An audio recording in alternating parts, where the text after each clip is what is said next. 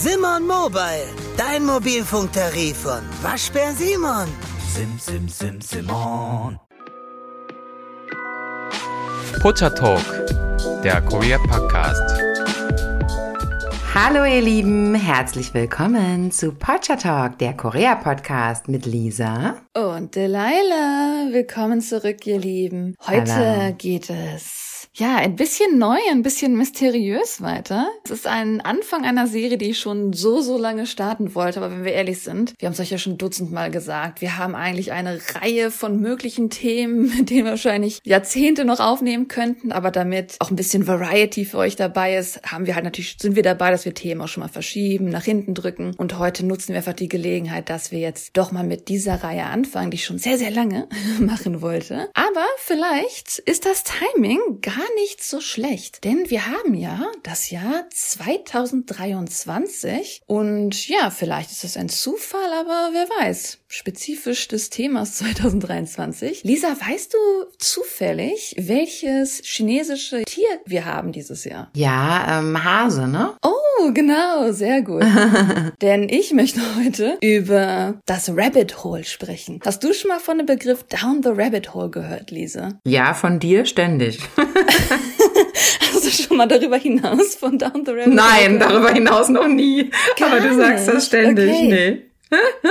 Ich muss aber gestehen, ich habe halt danach geguckt, wie würde man das ins Deutsche übersetzen. Und im Deutschen würde man sagen, in den Kaninchenbau fallen, was ich ja fragwürdig immer. Aber ich meine, klar, es ist natürlich, ne? Down Das the Rabbit kommt Hole. von Alice im Wunderland. Genau, da kommt nämlich der Ausdruck zuerst her. Also Lewis Carroll hat die Alice im Wunderland geschrieben. Und da ist ja wirklich buchstäblich, dass Alice in das Loch des weißen Hasens fällt. Und das bringt sie ja dann ins Wunderland. Und im Endeffekt bedeutet dieser Fall, also Down the Rabbit Hole, dass sie in ein neues, alternatives, seltsames, absurdes Universum hineinfällt. Wo man dann im Glauben ist, dass da irgendwie psychedelische Erfahrungen dargestellt werden oder sowas. Also man verlässt so ein bisschen das Universum, in dem man gerade ist, um etwas Neues zu erforschen, etwas Neues reingebracht werden. Tatsächlich, obwohl Alice im Wunderland ja schon vor, ich glaube, im 19. Jahrhundert veröffentlicht wurde, ist dieser Begriff Down the Rabbit Hole so gut wie gar nicht im Sprachgebrauch gewesen, bis das Internet kam. Vielleicht haben einige von euch auch schon mal oder sind einige von euch schon mal Down the Rabbit Hole gegangen, ohne zu wissen, dass es halt so genannt wird. Denn im Endeffekt, das Internet bietet uns ja unzählige Möglichkeiten, ja, um Interesse zu wecken, um abgelenkt zu werden und um wirklich im metaphorischen Sinne halt dieses Rabbit Hole down zu gehen, wo man etwas findet, was interessant ist und dann weitersucht und weitersucht und mehr dazu liest und mehr recherchiert und man im Endeffekt dann in so einem eigenen Internetuniversum reingefallen ist, wo man zu so einem Thema sich ständig mehr und mehr informiert. Ich glaube, so fangen auch viele Fans an. Oh, stimmt, man sagt ja auch down the BTS Rabbit Hole zum Beispiel. Ja, ne? Genau, genau. Ich glaube, das hat bei vielen, bei vielen Menschen so angefangen. Hm, stimmt. Ich fand es interessant, es wurde auch einmal damit verglichen, sie, also Alice, wenn sie diesen Tunnel runterfällt, dann verliert sie auch so ein bisschen dieses Gefühl von Zeit und Raum, weil sie fällt ja nicht einfach so schnell runter, sondern sie fällt so eine gewisse Zeit, die Umgebung verändert sich, also man bemerkt wirklich, dass sie eigentlich ja über eine neue Welt hinein spekuliert zum Beispiel. Und so kann man halt dieses Down the Rabbit Hole verstehen. Tatsächlich, ja, im neuen Sinne wird es weiter benutzt, es wird für alles Mögliche benutzt. Als ich das erstmal Down the Rabbit Hole gehört habe, ging es eher um so Mysterien, manchmal auch leider Conspiracies, also Verschwörungen Ah, ja, wo entweder ja. viel Information existiert oder sehr, sehr wenig und man deswegen sehr stark im Internet nach mehr Informationen dazu sucht, bis es einfach irgendwann man sehr viel hat, wo man in einer ganz anderen Theoriewelt steckt. Das ist so traurig, weil es war ein sehr, sehr großes Hobby von Delilah und mir, und solche, ja, äh, Verschwörungstheorien anzugucken. Aber das war bevor Corona kam und jetzt jemand, der sich Verschwörungstheorien anschaut, wird ja jetzt sehr, sehr negativ irgendwie beäugt. Man muss auch den Unterschied sagen, also wir reden jetzt nicht von Verschwörungstheorien von der Mond ist aus Käse gemacht, sondern wir haben es dann halt eher so äh, Disappearances oder sowas angesehen. Das ist natürlich vielleicht auch nochmal ein kleines Unterschiedding. Ja, das heutige ist ein, was ich halt immer einführen wollte, Korean Rabbit Holes. Was sind Mysterien aus Korea, wo man sich unendlich Informationen rein vertiefen kann, aber leider nie eine Antwort finden wird oder zumindest bis jetzt keine Antwort finden wird. Interessant. Ja, das hat auch ein bisschen lang gedauert, dass ich jetzt ein Rabbit Hole euch vorstelle, weil viele koreanische Rabbit Holes einfach ein bisschen einfach zu kurz sind. Sind wirklich kaum Informationen. Also dieses hier ist jetzt eins, wo man wirklich viele Informationen hat. Aber natürlich, man darf nicht vergessen, weil es halt auch eine Art Rabbit Hole ist und ein Mysterium, Medium, dass die Theorien natürlich auch ein bisschen, wie soll ich sagen, biased sind, dass da natürlich auf jeden Fall auch Meinungen reingeschoben werden. Das kann man nicht so ganz ohne Theorien vorstellen, weil es ja an sich sonst sehr lückenreich wäre. Tatsächlich im Englischen habe ich nicht wirklich gesehen, dass über diesen Fall gesprochen wurde. Allerdings wurde es einmal veröffentlicht im Jahr 2021 im Frühlingsmagazin von Marie Claire. Und alle haben nur so geschrieben, Moment, was? Marie Claire redet darüber? Also das fand ich auch sehr interessant. Mhm. Wir reden heute davon, von einem nordkoreanischen Defekter, im Deutschen glaube ich Überläufer, also jemand, der geflohen ist, von Nordkorea nach Südkorea,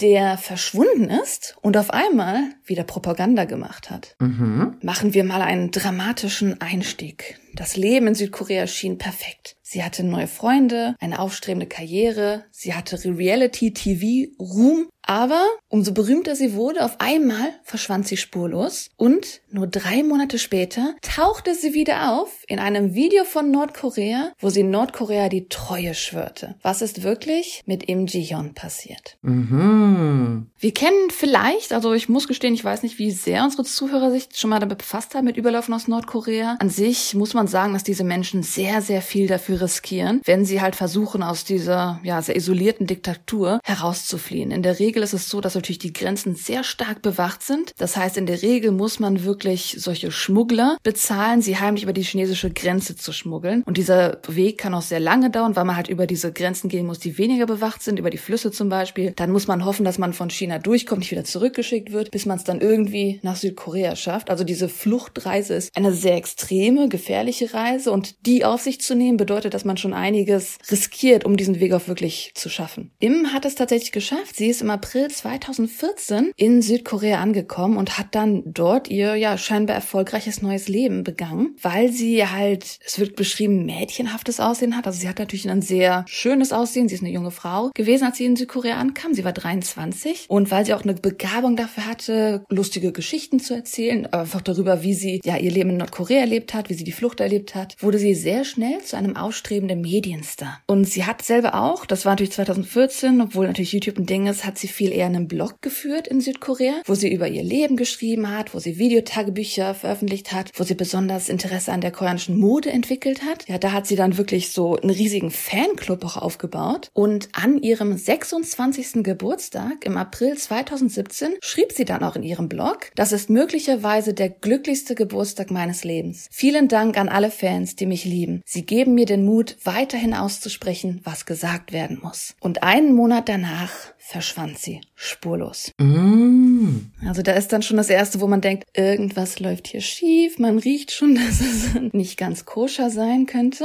Ja, und ihre Social-Media-Kanäle, die halt normalerweise regelmäßig aktualisiert werden, sind stumm geworden. Sie hatte selber ein anscheinend total knuffiges, rosafarbenes Studio-Apartment in Gangnam selber auch. In diesem Apartment war ihre ganze Kleidung zurückgeblieben, ihre total geliebte Stofftiersammlung, die auch häufig einfach eine niedliche Kulisse in ihren Videos waren und andere Habseligkeiten, alles unberührt, als ob jemand einfach aus der Wohnung raus ist, ja, ohne geplant zu haben, dass er gehen wird, ohne irgendwie eine Reise vorbereitet zu haben, alles war einfach unberührt. Und natürlich die Polizei, die den Fall natürlich sofort untersucht hat, weil sie das natürlich sehr komisch fanden, haben dann sehr schnell festgestellt, dass sie auch einen Gegenwert von fast 20.000 US-Dollar auf ihrem südkoreanischen Bankkonto hinterlassen hatte. Mhm. Also sie hat einfach alles zurückgelassen. Okay. Und sie hat auch niemandem erzählt, dass sie gehen würde, nicht einmal super engen Freunden. Denn zum Glück hat man es geschafft. Die Sache ist auch die, natürlich durch dass sie verschwunden ist, auf einmal die nordkoreanischen Freunde von ihr Angst kriegen, dass sie selber auch verschwinden könnten, ist es schwer geworden, Interviews zu dem Fall zu führen. Aber eine 29-jährige Mitläuferin namens Sonny hat sich bereit erklärt, interviewt zu werden, weil sie halt ja eine enge Freundin von ihr war und dann ein bisschen darüber berichten will, dass sie nicht glaubt,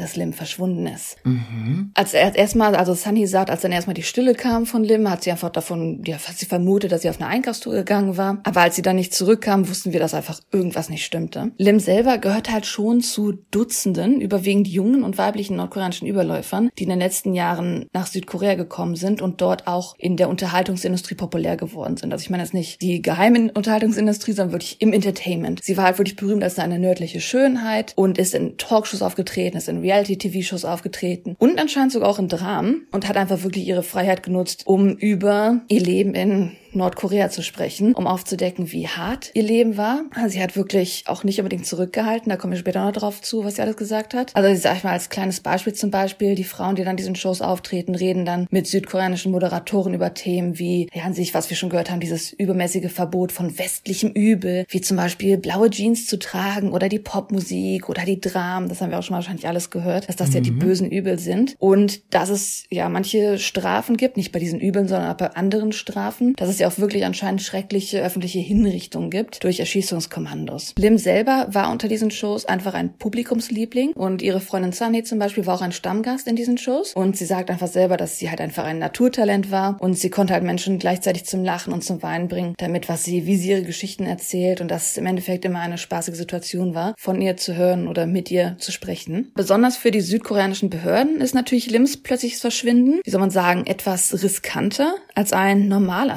Vermisstenfall. Denn man darf halt nicht vergessen, dass ja in den letzten Jahrzehnten aufgrund der extremen Herrschung unter, wir haben ja schon mal angesprochen, die Kim-Dynastie in Nordkorea, wie die ihre, ja, ihre Machtherrschaft ein bisschen übernommen haben, dass äh, seitdem das in Nordkorea so seit 1953 ist, sind fast 34.000 Nordkoreaner nach Südkorea geflohen. Und natürlich ist es so, wenn man halt diese Überläufe hat, die dann erzählen, ja, in Nordkorea ist das so und so und wir werden da ganz grauenvoll behandelt, wir haben brutale Misswirtschaft, wir haben ja eine Entbehrung und wenn natürlich diese Berichte dann rüberkommen, dann erhöht das natürlich auch die politische Rivalität Sexualität zwischen den beiden Staaten, die ja direkt aneinander liegen. Und man hatte so ein bisschen gehofft, dass natürlich der neue Diktator, den wir ja alle jetzt kennen, Kim Jong-un, der ist ja seit 2011 der neue Diktator geworden. Und man hatte so ein bisschen gehofft, dass er, weil er ja in der Schweiz zur Schule gegangen ist, dass er ein bisschen vielleicht offener zum Westen ist, dass er das ein bisschen ändern könnte, dass er diese Politik ja freundlicher machen könnte. Aber wie wir es ein bisschen erfahren haben, ist es ja das Gegenteil geworden, dass er viele Sachen besonders hart sieht und dass er auch anscheinend eine besondere besonders harten Blick auf Flüchtlinge sieht. Also er nimmt das anscheinend sehr persönlich, wenn er von Überläufern hört und sieht Überläufer einfach als Täter von Verrat an den Vaterland und er möchte wirklich alles tun, um sich daran zu rächen, was diese Überläufer machen und möchte diese Verräter im Endeffekt zurückerobern. So ja. auch laut einem nordkoreanischen Überläufer, der jetzt Professor geworden ist, Kang Myung-do. Ich denke, das ist das eine der schlimmsten Straftaten, die man äh,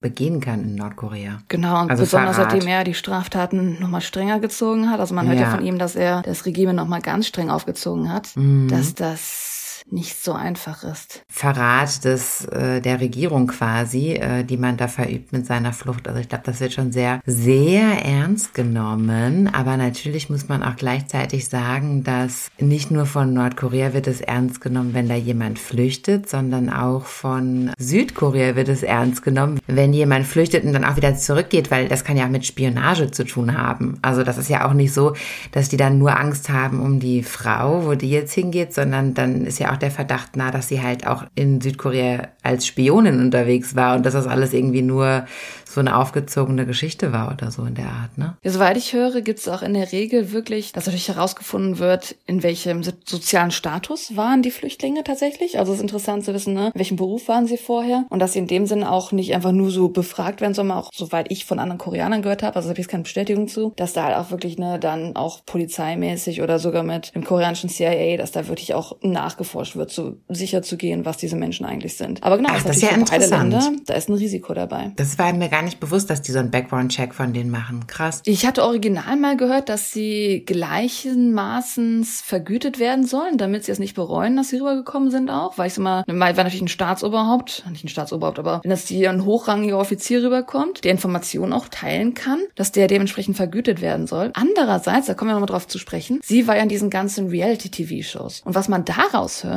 ist, dass sie nicht so vergütet werden. Also deswegen, da ist auch mal die Frage, ne, wer erzählt genau das Richtige jetzt gerade. Wird denn irgendwer gut vergütet in, in Nordkorea? Also ich kann mir noch nicht mal vorstellen, dass ein hochrangiger, ja, ein ganz hochrangiger Offizier, okay, meinetwegen, aber ähm, das sind ja, ist ja vielleicht ein Prozent der Gesellschaft, aber werden denn die anderen überhaupt in irgendeiner Art und Weise so vergütet, dass es in, im Verhältnis zu südkoreanischen Gehältern steht? Gut, wir schweifen jetzt natürlich ein bisschen ab, aber ein Beispiel wäre zum Beispiel. Ich muss jetzt gestehen, mir fällt der Name gerade nicht ein. Aber wie gesagt, es gibt diese Reality-TV-Shows, wo halt die nordkoreanischen, besonders die Frauen, auftreten. Erzählen, Und ja. da mhm. wurde eine stark kritisiert, weil sie tatsächlich einfach im Moment gesagt hat, ich war so wohlhabend, die hat in Pyongyang gelebt, ist dann mit ihren Eltern geflohen, die hat natürlich das Geld. Man darf auch nicht vergessen, dieses Fliehen, diese Broker, die chinesischen, die verlangen nicht wenig Geld. Die verlangen sehr, sehr viel Geld. Wer fliehen kann, der hat tatsächlich meistens auch Geld. Aber weil sie halt auch gesagt hat, dass sie so ein bisschen, vielleicht in, im Moment einfach hat sie das gesagt, weil sie nicht so unbedingt drüber nachgedacht hat, dass sie ihr Leben in Nordkorea vermisst. Und dass gerade sie zum Beispiel, die mit ihrer Familie geflohen ist, halt, die sind zusammen alle geflohen. Und das war halt eine wohlhabende Familie in Pyongyang. Und die haben halt anscheinend ein bisschen gekämpft finanziell, nachdem sie in Südkorea waren, konnte sie nicht dasselbe Leben leisten. Und das hatte sie halt, ja, gesagt in dieser Fernsehshow. Und das hat sehr, sehr viel Kritik in Südkorea erbreitet. Ich weiß gar nicht, vor wie vielen Jahren das, ob das vor vier, fünf Jahren war. Ich denke, da werdet ihr auch noch Nachrichtenartikel zu finden, auch ins Englische übersetzt, weil das äh, ziemlich eine hitzige Diskussion gewesen war. Und weil es auch ein bisschen damit verbunden war, es gab ja dieses Drama Crash Landing on You, wo ja auch das reiche Pyongyang gezeigt wurde und die, die Defektos gesagt haben, die in Pyongyang gelebt haben. In Pyongyang, wenn man Geld hat, hat man Geld. Wenn man zu den hohen Prozent gehört, hat man das. Natürlich ist das Großteil von Nordkorea bei weitem nicht Pyongyang. Pyongyang ist wirklich nicht mal ein Prozent. Ich würde sagen, Pyongyang ist 0,02 Prozent oder sowas. Aber was die Verbreitung des Wohlhabens zwischen den Überläufern angeht, kann ich mir vorstellen, dass die, die mehr Geld haben, es einfacher haben, rüberzukommen.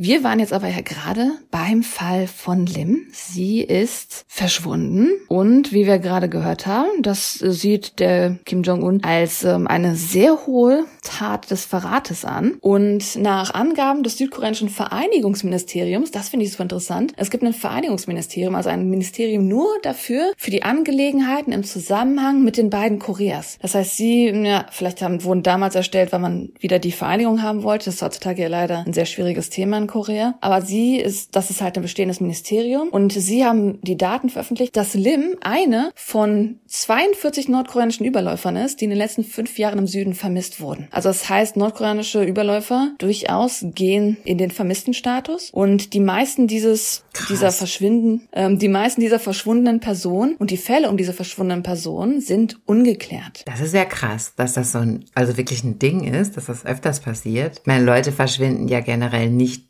so oft, aber dass das vermehrt bei nordkoreanischen Flüchtlingen auftritt, ist ja schon krass. Ja, ich sag mal, deswegen wird auch gesagt, in einigen Fällen besteht halt sehr starker Verdacht, dass eine Entführung stattgefunden hat oder ein Hört anderes sich so Verbrechen. an. Ja, durchgeführt ja. durch die nordkoreanische Geheimpolizei. Das hört sich so an, ja. Und natürlich vom Timing her, wir haben gerade erwähnt, dass natürlich der Herrscher in Nordkorea Kim so ein bisschen das als sehr hohen ja, Verrat sieht. Er hat wohl einen Monat vor Lims Verschwinden an sich den Befehl gegeben, dass das Entführen von Überläufern verschärfen sollen und sie wieder an den Norden zurückschicken sollen. Also wo jetzt genau die Information genau herkommt von dem Ministerium halt, aber wie sehr das Bestätigung ist, weiß ich nicht genau. Aber es ist natürlich ein interessantes Timing, wenn das so wahr ist, ne? Dass da gesagt wird, er hat gesagt, wir verschärfen jetzt die Entführung, wir wollen die wieder zurück in den Norden holen und einen Monat später verschwindet Lim halt auch, ne? Oh Gott, stell dir das mal vor, ey. Du hast es irgendwie nach Südkorea geschafft, du bist total happy und dann wirst du da wieder zurückentführt. Also wie krass das ist. Ja, und vor allem das Leben, das sie zurückgelassen hat. Ich habe mir das gerade so vorgestellt, ne? sie hat hier so ein pinkes Studioapartment in Gangnam, hatte da ihre Kleidung, über die sie be begeistert gepostet hat, ihre Stofftiere und komplett unberührt ist sie wieder zurück rausgerissen worden. Und kommst ja dann auch in den Knast. Also du kriegst ja dann, hast ja dann nicht wieder das Leben wie vorher dort, sondern du kommst ja sicherlich in den Knast oder in so ein Arbeitslager dann. Äh, naja, auf jeden Fall kam dieser Befehl von Kim anscheinend, also laut dieser Freundin, die interviewt wurde. Sie sagt, dass es möglicherweise eine Anordnung war, einfach als eine, als ein Akt der Vergeltung oder als ein Akt Rache dafür, dass es damals eine Massenflucht im April 2016 gab, also ein Jahr bevor Lim verschwunden ist. Und zwar gab es zwölf singende Kellnerinnen, also ein bisschen so unterhaltende Frauen im Endeffekt, also nordkoreanische singende Kellnerinnen, die halt in einem staatlichen nordkoreanischen Restaurant in China gearbeitet haben, als so eine Art Touristenattraktion, die natürlich darauf abzielte, ausländisches Geld zu verdienen, weil natürlich Nordkorea in dem Sinne mit China schon zusammenarbeitet, weswegen auch das Risiko besteht, dass China Leute zurückschicken kann. Das ist noch eine andere Geschichte natürlich. Aber auf jeden Fall in China haben halt schon diese ja, Arbeit miteinander. Aber diese zwölf singenden Kellnerinnen sind einfach mal alle übergelaufen. Und das war natürlich ein absolut sensationaler Fall. Und Kim hat darauf natürlich in Südkorea beschuldigt, dass Südkorea die Frauen irgendwie zum Überlaufen verleitet hätte. Und ähm, er hat immer wiederholte Forderungen geschickt, dass sie die Frauen gefälligst wieder zurückschicken sollen in den Norden. Hat allerdings natürlich darauf gar keine Antwort bekommen. Das war natürlich einerseits ein Riesenfall, aber ich sag mal so Personen wie Lim, wie ich es schon erzählt habe, sie war eine Berühmtheit, die im Fernsehen ja große Reden gehalten hat. Und dann ist natürlich nicht unvorstellbar, dass man vielleicht ein riesiges Target auf dem Rücken hat, ne? dass man so ein bisschen mm, gerade klar. stark von Nordkorea beobachtet wird, wenn auf einmal eine Person anfängt, was zu erzählen. Ja, und auch so als Repräsentant agiert, ja. Und ich sag mal, in diesen TV-Shows, man kann sich das ein bisschen vorstellen, das sind ja größtenteils Reality-TV-Shows, diese nordkoreanischen Frauen, die dann über ihr Leben reden, dass natürlich dann ihr Leben ist im Zentrum dieser Show. Ne? Das heißt, da werden vielleicht Sachen preisgegeben, die jetzt, ja, vielleicht die nordkoreanische Regierung ein bisschen verbergen möchte. Da haben wir natürlich die Nahrungsmittel- und Stromknappheit, die Armut und ähm, die rücksichtslose Unterdrückung von einfachen Leuten. Deswegen natürlich auch unser Gespräch vorhin. Klar, die 0,02 Prozent in Pyongyang denen jetzt gut, aber wir wissen ja auch, wie es außerhalb davon ist. Wir wissen ja auch, wie grauenvoll das Leben ist, gerade weil ganz viele dieser Überläufe in Südkorea die Möglichkeit haben, darüber zu sprechen, was sie erlebt haben, was sie gesehen haben. Auch ist es sehr interessant, das wusste ich selber nicht, Frauen flüchten weitaus häufiger als Männer. Ich hätte gedacht, weil die Reise so extrem gefährlich ist, man auch viel physikalisch machen muss, muss über den Berg klettern, muss durch den Fluss schwimmen. Das ist jetzt nicht eine einfache Reise an sich auch, dass es zumindest gleich wäre oder auch vielleicht viele Männer ähm, fliehen. Aber tatsächlich, die Frauen äh, machen 81 Prozent der Nordkoreaner aus, die geflohen sind, im Jahr 2019 zumindest. Krass, war mir auch nicht so bewusst. Aber wie du schon sagst, deshalb, das ist wahrscheinlich der Grund, warum du auch sagst, ja, in der Show, da werden immer sehr gerne Frauen eingeladen. Das ist wahrscheinlich einfach. das sind aber, ich muss so sagen, also die Frauen, die eingeladen werden, sind sehr gut aussehende Frauen. Das sind natürlich die Frauen, die Anfang 20 sind, die auch so das schöne koreanische ideale Gesicht haben. Das muss man auch ein bisschen gestehen. Aber ich kann es auf jeden Fall auch verstehen, dass es dann auch ein attraktives Konzept an sich war, die Frauen einzuladen. Und man kann natürlich auch vermuten, wahrscheinlich, wir haben es ja in der Welt an sich ein Problem, aber natürlich aus Gründen ist das in Nordkorea noch ein bisschen extremer. Es gibt einen sehr weit verbreiteten Geschlechtermissbrauch und Diskriminierung in Nordkorea. Und weil man vielleicht als Frau auch den Wunsch hat, die Familie daheim zu unterstützen finanziell und weil man vielleicht auch die Freiheiten für Frauen sucht, die man halt in diesen koreanischen Dramen, in südkoreanischen Dramen sieht, die kommen ja auch manchmal heimlich rüber nach Nordkorea, dass man dann die südkoreanischen Dramen sieht und sieht, wow, als Frau könnte ich so leben, dass gerade vielleicht besonders in Frauen der Wunsch geweckt wird, auch einfach raus aus Nordkorea zu kommen, rüber nach Südkorea. Mm. Tatsächlich fand ich interessant, anscheinend gibt äh, Nordkorea vor, dass sie ja einen sich für die Gleichberechtigung der Geschlechter einsetzen, aber natürlich, es gibt ja diese Vergleiche von nationalen Listen, von den Vereinten Nationen, wie es mit der Hochschulabbildung aussieht, wie es am Arbeitsplatz aussieht. Ich sag mal, diese Glass Ceiling Liste zum Beispiel ja auch. Da wird ganz klar gesagt, dass die Diskriminierung, die Frauen gerade in der Hochschulbildung und Arbeitsplatz erleben, sehr extrem ist, dass Frauen in der Regel auch häufiger weiter unterernährt sind, auch oft keinen Zugang haben zu grundlegender Gesundheitsversorgung und auch, dass in Nordkorea das Aussehen und Verhalten von Frauen streng überwacht wird. Zum Beispiel ist das Tragen von Hosen vielerorts verboten. Mmh, Ebenso ist das Hosen, diese verrückten Luder. Das, das, die Diskussion gab es ja tatsächlich, man vertut sich manchmal, ne? Die Diskussion gab es ja in den 50ern oder so. Ja, also in den mal, 50ern. In der Nachkriegszeit, ja. wenn man angefangen hat, dann Hosen zu tragen, aber die gab es bei uns auch in den 50ern. Aber in, den in 50ern den 50ern, vor 70 Jahren. genau, vor 70 Jahren. naja, in Korea ist halt leider immer noch so. Auch, was hat man bestimmt ne? schon mal gehört? Es gibt ja diese sieben berühmten Haarschnitte in Nordkorea oder sowas. Wie viel es jetzt wirklich gibt, weiß ich nicht. Aber Frauen wird auch vorgeschrieben, dass sie keine langen Haare haben sollen, wenn sie älter sind als 30. Oh, das ist aber gemein. Ajuma haben, sobald sie 30 sind. Das wäre für mich schon Albtraumland. Ajumaha. genau, genau. Kurzer Schnitt mit gelegter Dauerwelle. Was auch sehr extrem ist, das hatte ich wahrscheinlich noch gar nicht richtig im Detail erwähnt. Darauf kommen wir auch noch später zu sprechen. Lim selber ist eine sehr interessante Person auch darüber, was sie in ihrem Leben vorher in Nordkorea war. Denn sie war in dem nordkoreanischen Militär. Sie hat tatsächlich Ach. im Militär gearbeitet. Aber weswegen ist das jetzt auch um den Fakten mit Frauen in Nordkorea interessant? Es gibt auch Berichte darüber, dass natürlich im koreanischen, im nordkoreanischen Militär einige Formen sexueller Gewalt natürlich stattfinden. So zumindest auch ein Bericht ähm, der in London ansässigen Aktivistengruppe Korea Future Initiative. Und da wird auch einfach dargestellt, dass wirklich Frauenfeindlichkeit so ein bisschen auch im Kern der Kim-Dynastie sich einfach weiterhin manifestiert hat. Durch darin, wie Männer ihre Privilegien ausleben, wie sie frei diskriminieren können, ohne wirklich bestraft zu werden. Auch darin, wie er vielleicht seine eigenen Frauen behandelt. Mm, guter Aspekt. das ist ja, auch interessant. Aber er hat ja eine Tochter, die wahrscheinlich äh, weiterführen wird, ne? Also habe ich zumindest irgendwie so mitbekommen. Ja, das ist ja jetzt noch nicht gesagt und das wird ja auch erst relevant in wann 50 Jahren, also. Stimmt. Obwohl, wenn der so sein Cholesterinspiegel weiterhin so, so hoch ist, Das kann ich schon mit meinen telepathischen Fähigkeiten, kann ich schon, wenn ich den nur angucke, sehen, wie der Cholesterinwert von dem ist. weiß ich nicht, ob das noch 50 Jahre dauert, aber naja, jedenfalls, das ist ja noch lange hin, weil die, die geben ja erst den Titel ab, wenn die ja wirklich sterben. Ne? Was ich auch interessant finde, ist, dass der Artikel von Marie Claire auch ganz klar sagt, dass wenn wir uns diesen Glass Ceiling Index ansehen, das hatten wir auch schon mal verglichen, dass Südkorea in der Bilanz nicht sehr großartig ist, was Geschlechtergleichheit angeht, aber zumindest im Vergleich mit Nordkorea natürlich Frauen dort weitaus mehr sozial und wirtschaftliche Freiheiten genießen, was natürlich dazu dringt, dass die Frauen in Nordkorea dennoch den Wunsch haben auf jeden Fall, diese Freiheiten auch erleben zu können.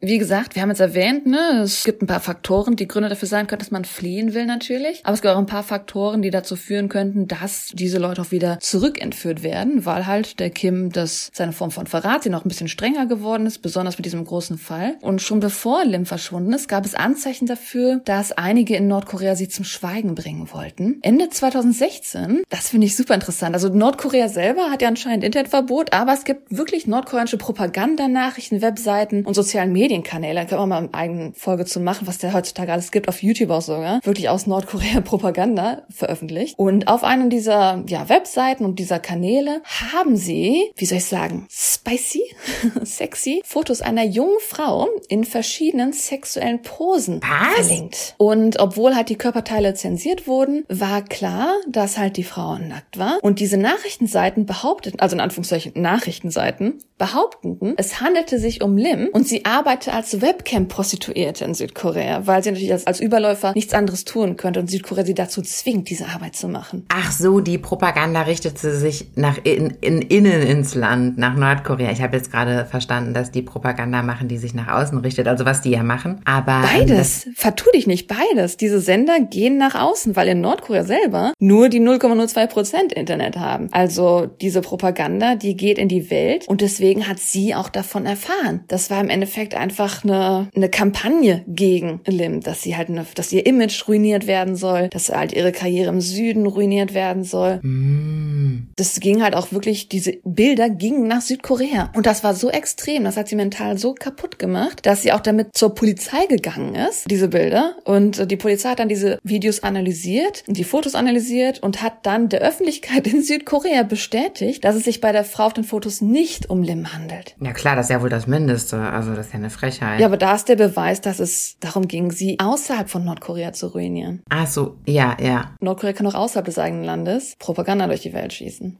Mhm. Ja, ich denke, das Image von Lim war wahrscheinlich schon auch, also durch ihre Flucht im Land ja auch schon ruiniert, wenn man so will. Da war sie ja schon Staatsfeindin Nummer eins. Ich habe sogar das Gefühl, dass die Propaganda gar nicht ins eigene Land gehen würde, weil man sie erst gar nicht zu einem Namen machen möchte, dass Leute überhaupt von ihr wissen, dass sie eine Karriere im Süden hat. Ich kann vorstellen, mhm. dass solche Propaganda sogar auch nur ins Ausland gehen soll. Mhm, okay, verstehe, ja. Und ja, wenn wir jetzt darüber nachdenken nochmal, dass natürlich Lim, wir wissen es nicht, aber wir sagen einfach mal, möglicherweise wurde sie zu großer Prozentanteilen entführt. Das ist ja dieses Rabbit Hole, in dem wir uns gerade befinden, dass sie entführt wurde. Das hat natürlich diese ganzen anderen Promis in dem Nordkorea Reality TV Szene extrem hart getroffen. Also hat auch Sunny, die ja interviewt wurde, weil einfach jeder gesagt gedacht hat, wir sind eigentlich im Süden sicher und auf einmal wurde uns dieses Gefühl der Sicherheit weggerissen. Mhm. Und jetzt müssen wir ständig über unsere Schultern schauen. Wir wissen nicht, wo wir sicher sind. Und deswegen ja, hat auch sich oh kaum einer dafür bereit erklärt, über diese Situation zu sprechen, weil es ihnen zu politisch ist, in Anführungszeichen. Und wir haben es ja schon mal angesprochen, dass natürlich, weil es ein hoher Verrat ist, dass man, wenn man zurückgebracht wird nach Nordkorea, dass es natürlich, ja, dass die Bestrafungen nicht unbedingt wenig sind. Klar, man kann sagen, dass es vielleicht ein Jahr oder so Gefängnis ist, aber in der Regel wird halt schon gesagt, dass man meistens in ein Zwangsarbeitslager geschickt wird für fünf oder mehr Jahre. Aber Sunny sagt selber auch, jeder weiß, dass der Aufenthalt in einem Arbeitslager im Grunde ein Todesurteil ist. Es gibt weder Nahrung noch Medikamente und im Winter erfrieren die Menschen. Also die Rückentführung ist der schlimmste Albtraum eines jeden nordkoreanischen Überläufers. Oh Gott, wie schrecklich, ja. Wir haben davon gehört, natürlich die Spekulationen sind auch schon, ja, im grauenvollen Bereich. Man weiß nicht, was mit ihr passieren wird. Ist sie zurückentführt worden? Kommt sie ins Zwangsarbeitslager? Die Spekulationen sind natürlich gigantisch über das Schicksal von ihr. Und die polizeilichen Ermittlungen gehen auch weiter. Aber halt niemand war darauf vorbereitet, was jetzt als nächstes passiert ist. Denn mhm. im Juli 2017, drei Monate nachdem sie verschwunden ist, tauchte sie in Nordkorea wieder auf in einem Video, das schon sehr eindeutig von der Propagandaseite, betrieben von der nordkoreanischen Regierung, unsere Nation, also übersetzt heißt die Seite unsere Nation, hochgeladen wurde, mhm. saß sie vor einer kalten weißen Wand, hatte kurze Haare, war weinerlich und hat erzählt, dass sie aus freien Gründen in ihre Heimat in den Norden zurückgekehrt sei. Und sie wird zitiert mit, jeder Tag, den ich im Süden verbrachte, war höllisch. Es war die reine Hölle. Als ich allein in einem kalten, dunklen Raum war, war ich untröstlich und weinte jeden Tag, weil ich mein Vaterland und meine Eltern vermisste. Das ist schon sehr, aber das fängt schon überzeugend an, ja? Und dann, wie geht's weiter?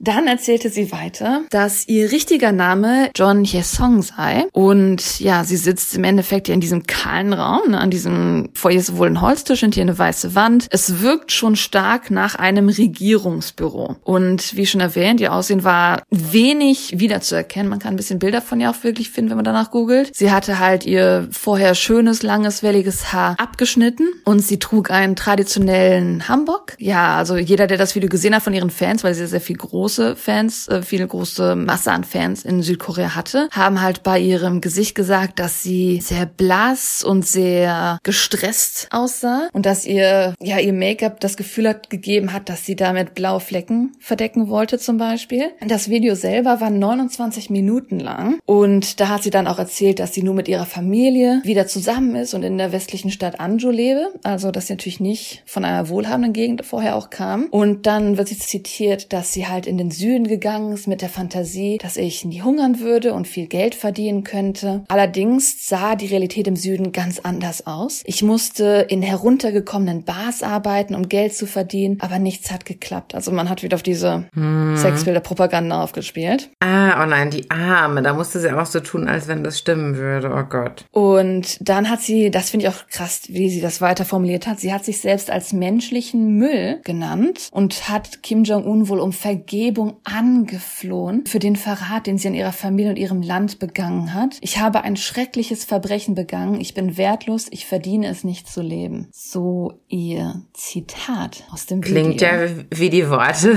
von ganz normalen Leuten. Klar. Lim selber trat in zwei weiteren Videos auf, in denen ja sie den kapitalistischen Süden verurteilte. Eines im August 2017, ein weiteres im Februar 2018. In beiden Videos hatte sie immer noch diese kurz geschnittene geschnittenen Haare und einen relativ müden Blick um die Augen. Immer noch in diesem komischen leeren Raum. Vielleicht war es mal eine Topfpflanze dabei. Also es war schon großer Hinweis darauf, dass es wahrscheinlich eine kontrollierte Umgebung war, also von der Regierung vielleicht, aber halt auch in dem Sinne kein Hinweis darauf, wo genau sie ist. Sie spricht auch immer direkt in die Kamera und wiederholt halt immer wieder, dass die Vermutungen, dass sie entführt worden sei, regelrechte Lügen und Erfindungen sind. Dass sie den Weg selber auf sich genommen hat, von Südkorea nach Nordchina China zu gehen. Dann ist sie durch den Yalu-Fluss zurückgeschwommen, um das wundervolle Vaterland wieder zu erreichen. Diese drei Videos insgesamt also dann. Danach wurde Lim nie wieder gesehen. Tatsächlich zum Zeitpunkt, wo Sunny interviewt wurde, also im Jahr 2021, also zumindest da mit Informationen noch, dass die südkoreanischen Behörden immer noch ihren Fall untersuchen, weil natürlich besonders, was die Propagandafilme angeht, man fest davon überzeugt ist, dass sie zur Rückkehr gezwungen wurde. Und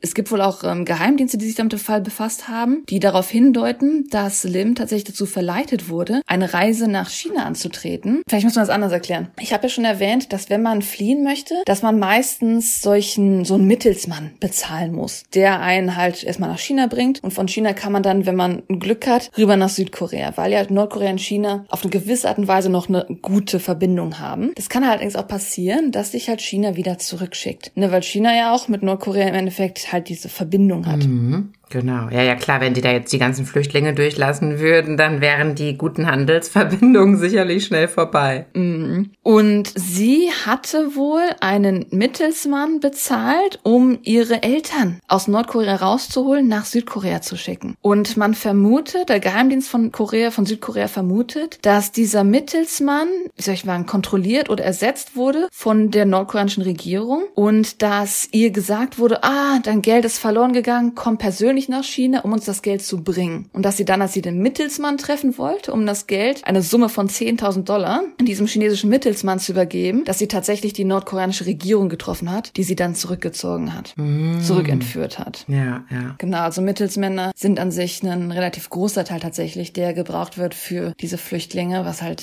auch ein erschreckender Markt. Ich glaube, das ist leider in vielen Ländern, wo man von Flüchtlingen spricht. Natürlich auch, wenn man von Europa spricht. Überall, man ja, ja, leider diese ja. Leute, die das total ausnutzen und Geld ohne Ende verlangen. Ja, das sind die ganzen Flüchtlinge, die ja auch vom afrikanischen Kontinent kommen. Da, diese Flüchtlingsboote, die werden ja auch von irgendwelchen Schleusern organisiert. Klar, da braucht man immer jemanden, der äh, einen da weiterleitet, weil man ja sonst an Grenzen stößt, wo man ja sonst abgewiesen wird halt. Und das, da schaffen ja diese Schleuser, das zu überwinden und organisieren zusätzlich noch Transportmöglichkeiten halt, ne? weil man ja nicht alles zu Fuß laufen kann. Genau. Ich meine, klar, man kann sagen, es gibt keinen absoluten Beweis dafür, dass Lim entführt wurde. Das ist ja Natürlich. das Rabbit Hole so ein bisschen. Ach, Aber der Sprecher des Ministeriums für Wiedervereinigung sagt, die Zahl der Überläufer, die freiwillig zurückkehren, sei sehr gering. Seit 2012 sind nur 25 Menschen ungehindert in den Norden zurückgekehrt. Fünf von ihnen flohen später wieder zurück in den Süden. Also sind im Endeffekt 20 tatsächlich wieder zurückgegangen und geblieben. Aber die Zahl ist natürlich minimal im Vergleich zu der gesamten Menge der Überläufer.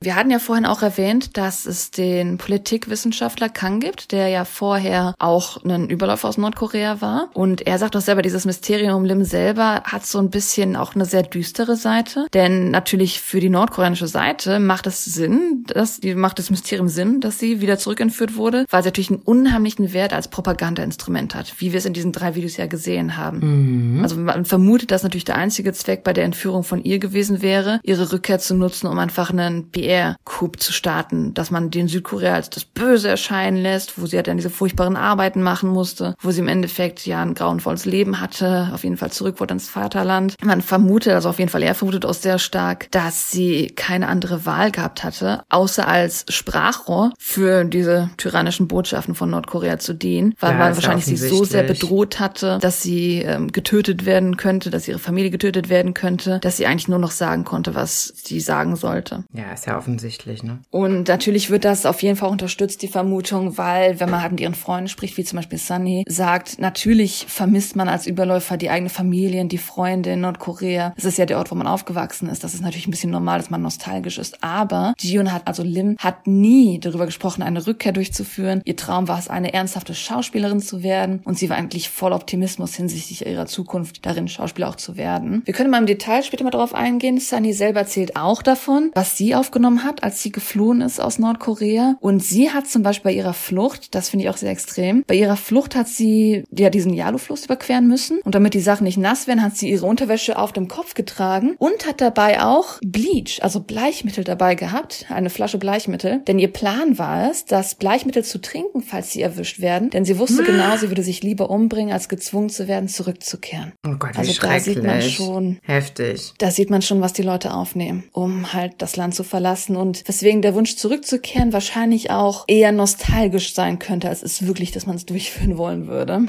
Und dieses gleiche beängstigende Risiko ist ja Lim auch eingegangen, denn sie ist ja auch, weil sie eigentlich ihre Familie ernähren wollte, über diesen Fluss nach China geflohen. Mhm, mhm. Hat halt einige Risiken auf sich genommen, weswegen es fragwürdig ist, dass sie ja dieses Risiko, wie soll ich sagen, andersrum wieder eingehen würde. Und natürlich war es so, dass man als Überläufer, da werden wir mal in Zukunft drauf eingehen, am Anfang Schwierigkeiten hat. Also was bestätigt wird durch Sunny auch, ist, dass Lim zum Beispiel als viele Überläufer eine zwölfwöchige Schulung hatte. Denn man darf nicht vergessen, Nordkorea hat ein gewisses anderes Koreanisch als Südkoreaner. Das heißt, sie müssen auf eine gewisse Art und Weise erstmal das südkoreanische Koreanisch lernen. Sie müssen auch lernen, dass es Anglizismen gibt im Südkoreanischen, dass ja viele Wörter, zum Beispiel Ice Cream, das ist ja auch Ice Cream im Koreanischen, dass diese Wörter existieren. Diese Wörter kennt man ja gar nicht im Nordkoreanischen. Und dass ihnen halt auch eine Unterkunft gegeben wird und finanzielle Unterstützung von diesem Ministerium für Wiedervereinigung, um sich halt an ihr neues Leben zu gewöhnen, um sich an die südkoreanische Gesellschaft zu gewöhnen. Allerdings ist es halt so, dass diese Reality-TV-Shows sind oft so ein bisschen auch so eine Rettung für diese Überläufer. Denn was so normale Arbeiten angeht, erleben Überläufer in der Regel häufig noch Diskriminierung am Arbeitsplatz in Form von Vorurteilen oder dass sie einfach an sich halt nicht genommen werden. Denn da haben wir auch noch nicht drüber gesprochen. Zum Beispiel die Alien Registration Card oder die, wie soll ich sagen, wie heißt das im Deutschen, der Personalausweis. Im Personalausweis kriegt jeder eine Nummer, die natürlich für jeden eine persönliche, so ein bisschen wie in Amerika die Social Security Number. Weil ich weiß, in Deutschland zum Beispiel beim Personalausweis, da wechselt sich die Nummer ja mit jedem Personalausweis. Mhm, stimmt, Aber im Endeffekt, du kriegst halt eine diese Nummer, nicht. die dein Leben lang deine Nummer ist. Mhm. Und in dieser Nummer sind die ersten sechs Zeichen dein Geburtstag. Und danach die Zahl ist, bist du Ausländer. Dann bist du weiblich. Dann bist du was anderes. Also diese Zahlen haben wirklich Mhm. einen Code in sich drinne, wenn man den kennt.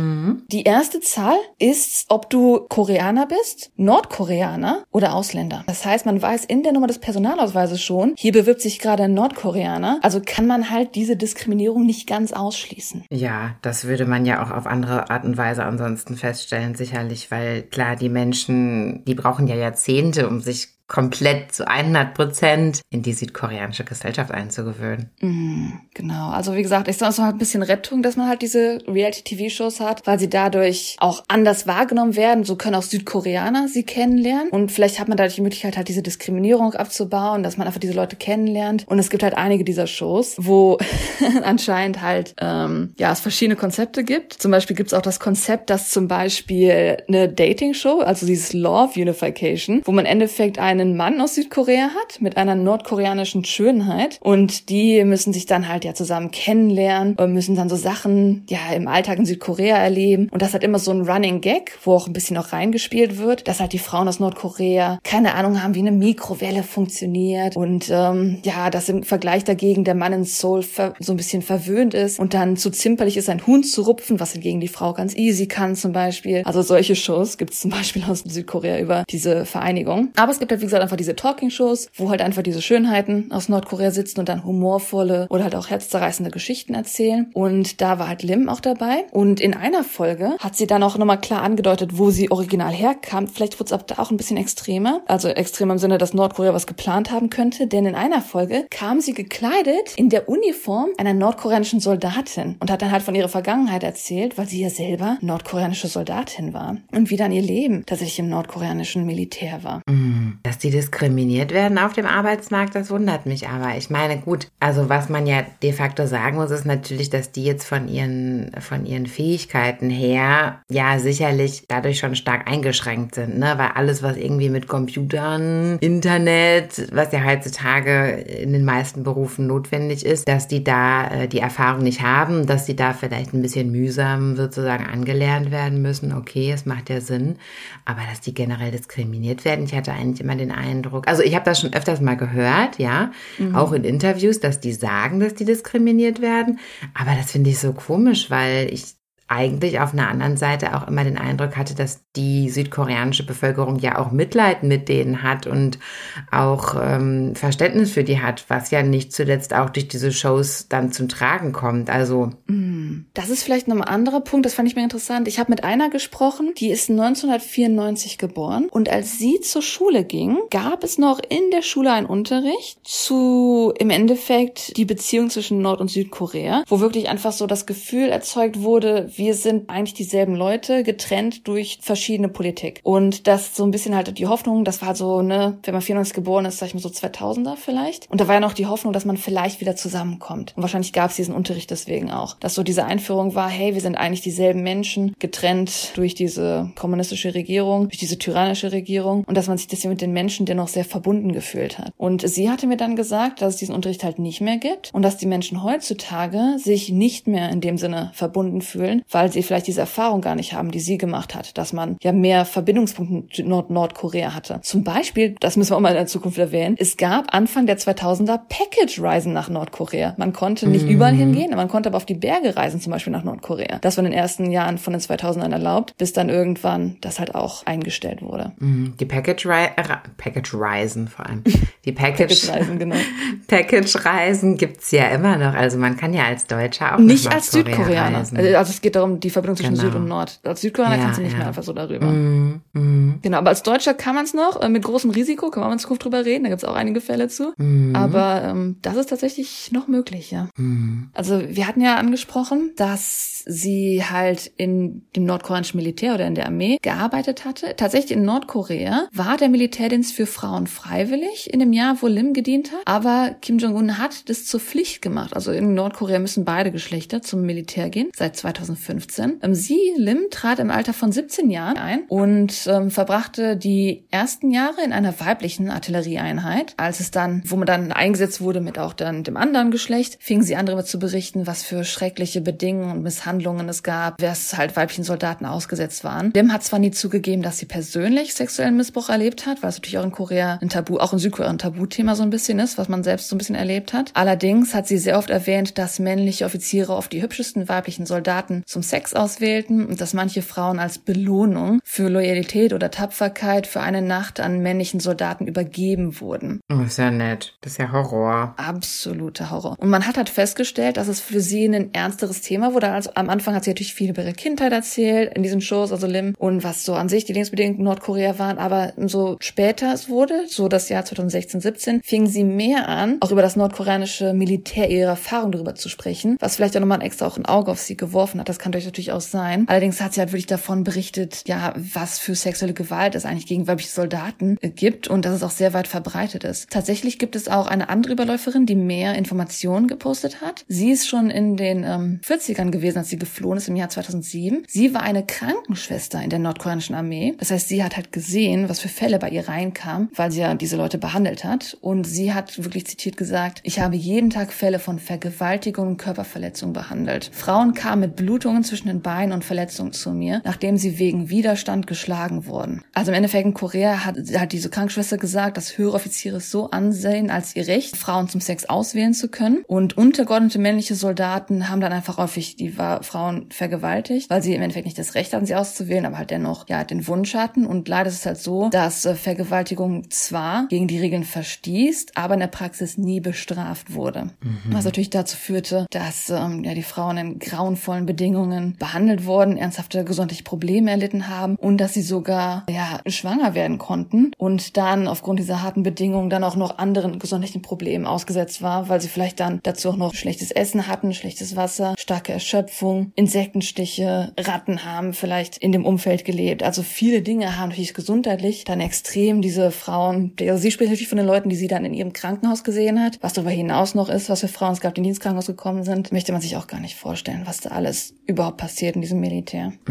Was man vielleicht auch noch ansprechen könnte, ist, dass man jetzt vermutet, dass gerade weil ja viele Frauen überlaufen, dass gerade auch das ein Problem sein könnte, dass deswegen auch vielleicht jetzt Nordkorea versucht, so ein bisschen gegen das zu spielen, was über sie gesagt wird, so ein bisschen zu zeigen, hey, wir sind doch ein total weiterentwickeltes Land, dass vielleicht deswegen die jüngere Schwester von Kim Jong-un, vielleicht habt ihr von ihr schon mal gehört, von Kim Jo-young, dass sie deswegen auch in eine Machtposition gesteckt wurde. Also sie ist bisher die einzige weibliche Person gewesen, also auch das einzige weibliche Vorbild in der Politik in Nordkorea und man vermutet halt, dass es so ein bisschen so als Gegenspiel ist, um zu zeigen, dass sie ein bisschen frauengerechter werden wollen. Allerdings ist sie anscheinend nicht weniger tyrannisch als ihr Bruder, das haben wir auch schon mal wahrscheinlich schon gehört. Und zwar hat sie anscheinend wohl im Juni 2020 dazu geführt, dass sie ein Verbindungsbüro, das dafür gemacht war, die Verbindung der beiden Länder, Südkorea und Nordkorea, wieder ein bisschen so ja, die Beziehung aufzubauen, dass sie veranlasst hat, dass dort ein Bombenanschlag stattfinden sollte. Also sie hat dann das Gebäude in die Luft gesprengt, auf der nordkoreanischen Seite tatsächlich. An sich würde man einfach sagen, dass es gar nicht unbedingt also die Notlage von der Frauenperspektive sein muss, sondern Sunny, die andere Überläuferin, glaubt an sich, dass halt diese, dieses ganze Beispiel dieser tyrannischen Politik, die jetzt stattfindet, wie extrem das geworden ist, dass es einfach dazu führt, dass deswegen umso mehr Leute fliehen, aber dass deswegen umso mehr die Leute, die geflohen sind, umso mehr wieder als Propagandainstrument genutzt werden wollen von der nordkoreanischen Seite. Dass das halt auch halt der Grund ist, weswegen sie glaubt, dass Lim halt auch entführt wurde und dass es umso grauenvoller ist, was aktuell passiert und dass sie eigentlich natürlich selber hofft, dass ja, sie vielleicht nicht im Arbeitslager gelandet ist, dass sie noch lebt und dass sie von ihr in Person hören kann, was genau passiert ist. Aber so genau weiß das halt keiner. Das ist so das Ende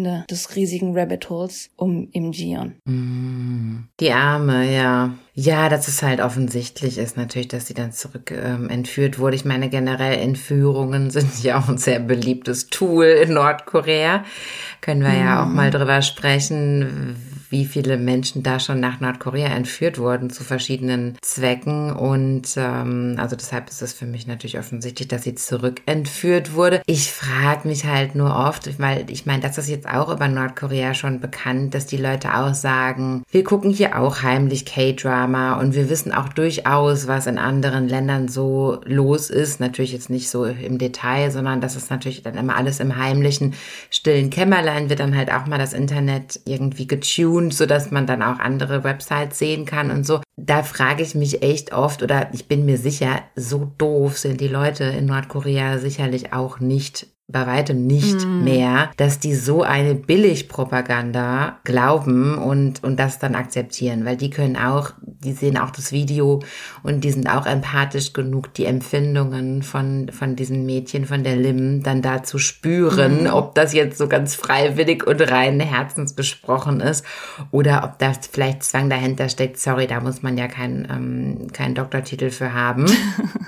also, also da fragt man sich halt immer, aber es ist halt bei China zum Beispiel auch, die haben da teilweise so billige Propaganda, ja, wo auch jeder ähm, chinesische Bürger irgendwie das durchschauen kann. Ähm, aber naja, gut, andere, mal anderes Thema. Also ich glaube, die Leute wissen das dann schon trotzdem. Aber vielleicht ist es trotzdem dann äh, auf eine Art natürlich eine Beeinflussung, weil die sehen, oh krass, ja, die wurde zurückentführt und die muss jetzt hier unter Zwang Videos drehen. Also dass das dann die Art von, von Propaganda halt wird am Ende des Tages, ne? Dass die Nordkoreaner dann dadurch eingeschüchtert sind, dass sie das ganze Ding von vorne bis hinten durchschauen und dann denken, ja, okay, das schüchtert mich halt jetzt ein. Die Annahme, dass ich dann auch wieder zurückentführt werden kann. Also das ist natürlich wirklich shocking. Das muss man ja schon mal wirklich sagen. Oh, ja, und ach, ja.